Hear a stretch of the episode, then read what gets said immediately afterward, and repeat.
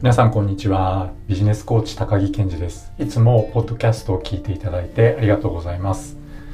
これまで僕はたくさんの方の副業や起業ビジネスの支援をコーチングを通じてやってきました。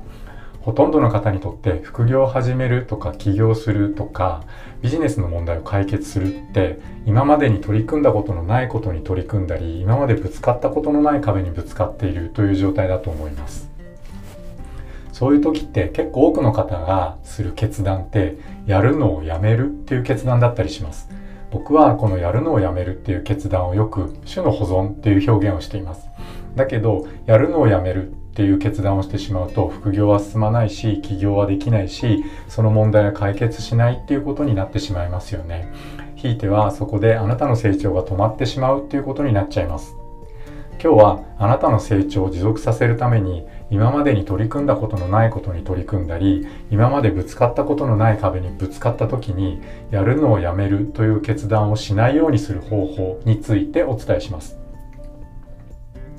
このチャンネルでは週末企業副業経営ビジネスやライフスタイルの最適化につながる情報をお伝えしています。ご興味のある方はぜひチャンネル登録よろしくお願いします。とんどの方にとって副業を始めるとか起業するとかビジネスの問題を解決するって今までに取り組んだことのないことに取り組んだり今までぶつかったことのない壁にぶつかっている状態ですよね。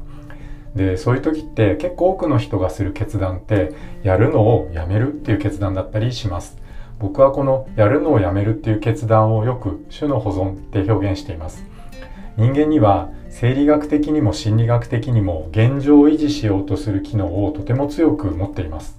生理学的な平行状態を維持しようとする機能のことを恒常性維持機能とかホメオスタシスって言ったりします。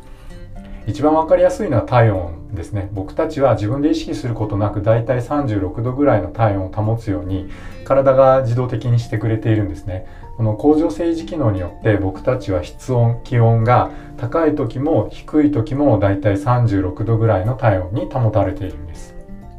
そして心理的にも現状維持しようという機能というのがあります。行動経済学の世界で現状維持バイアスと言っているのがそれにあたると思います。現状維持バイアスとは変化することや未知なるものを避けて現状維持したくなるという人間が持っている思考の偏りのことです。だから副業を進めたり起業したりビジネスの問題を解決するために今までにやったことがないことをやらなくちゃいけない状態になった時にやめたって言ってやるのをやめるっていう決断をしてしまうことが多いんですね。だけどこれをしていると副業は進まないし起業はできないしその問題は解決しないですよね。でひいてはあなたの成長がそこで止まってしまうということになると思います。だから今日はこういう時にやるのをやめるという決断をしないようにする方法についてお伝えしていこうと思います。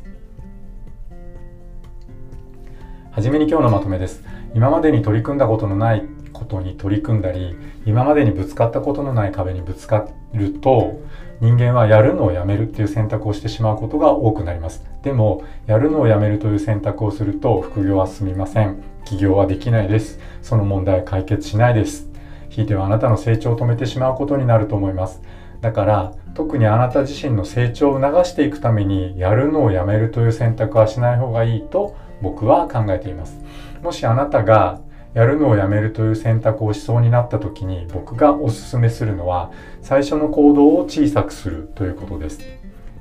それでは具体的にお伝えしていきましょう。新しいことを始めたり今までにやったことがないことをやろうとする時に人間の行動を止めるのはほとんどの場合それをやることによってどんな変化が起こるかわからなかったりするからですよね、まあ、もっと大雑把に言うと失敗するのが怖いっていう表現になるかと思います。例えば行ったことのない定食屋さんにランチを食べに行くとして美味しくなかったら嫌だなとかお店の大将が怖い人だったら嫌だなとか狭いお店で落ち着いて食べられなかったら嫌だなとかいろんなこと考えてしまうと思います。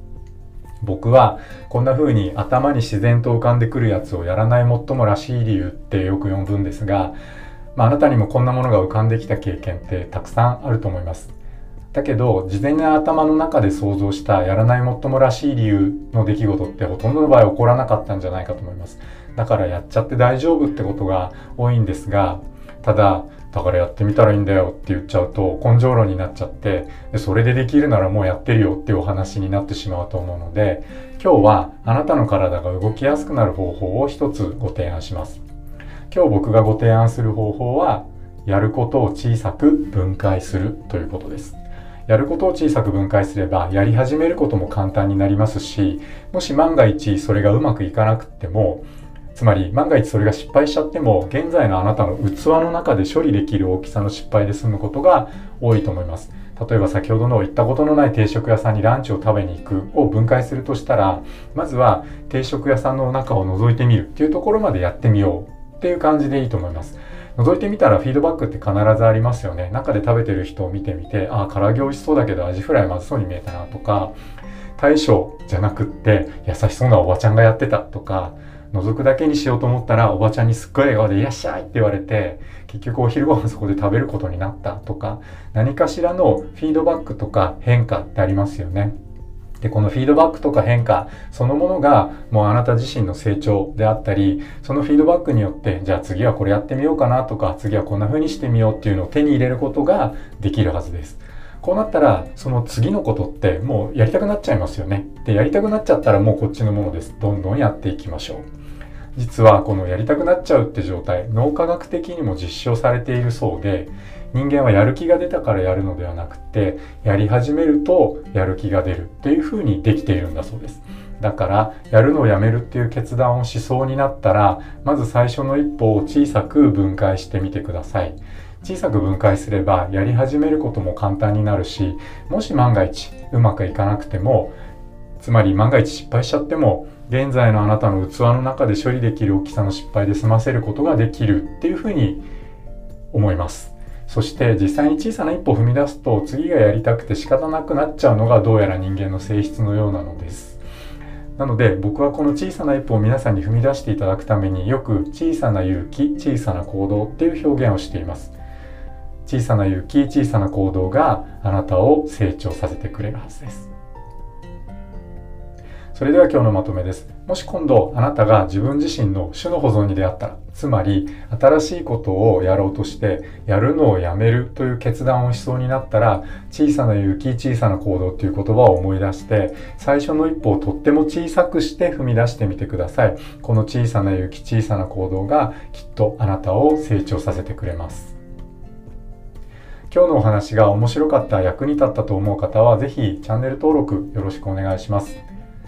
皆さん正しい手洗いマスクの着用2メートルのソーシャルディスタンスを保ってニューノーマルなライフスタイルを楽しんでいきましょう。それでは今日はここまでにしたいと思います。今日もポッドキャストを最後まで聞いていただいてありがとうございました。バイバーイ。